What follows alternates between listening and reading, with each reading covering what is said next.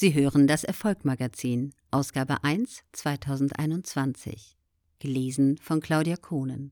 Rubrik Einstellung. Ambitionen, wie große Karrieren gelingen.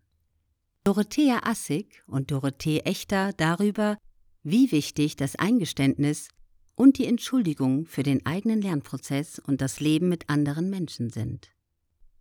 Oft berufen sich Topmanager auf die rechtliche Situation, nach der eine Entschuldigung ein Schuldeingeständnis sei und ziehen daraus den Schluss, dass sie Entschuldigungen meiden sollten, um Schaden von sich selbst und dem Unternehmen abzuwenden.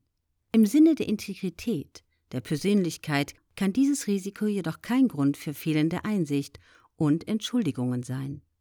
Es mag ein Interessenkonflikt gegeben sein, als Coaches wissen wir jedoch, dass dieser häufig zu leichtfertig als Ausrede benutzt wird.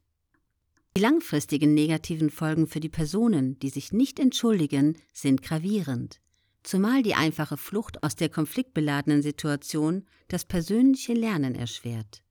Erst dann, wenn ein Lernprozess vollzogen wurde, kann der gute Name wiederhergestellt werden.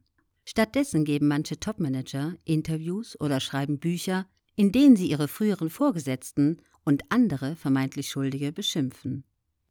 Sie sind voller Vorwürfe und Selbstgerechtigkeit. Sie fühlen sich gemobbt, ausgegrenzt, sie sind enttäuscht, wütend, rachsüchtig. Diese Gefühle sind alle verständlich, vielleicht auch sinnvoll und notwendig, nur in der Öffentlichkeit nicht. Sie ersetzt keinesfalls die Einsicht in die eigene Rolle in dem Desaster. Ebenso wie die Entschuldigung ist auch die Einsicht unverzichtbar. Der einstmalige US-Präsident Bill Clinton musste erkennen, wie verantwortungslos er in einigen Lebensbereichen gehandelt hatte.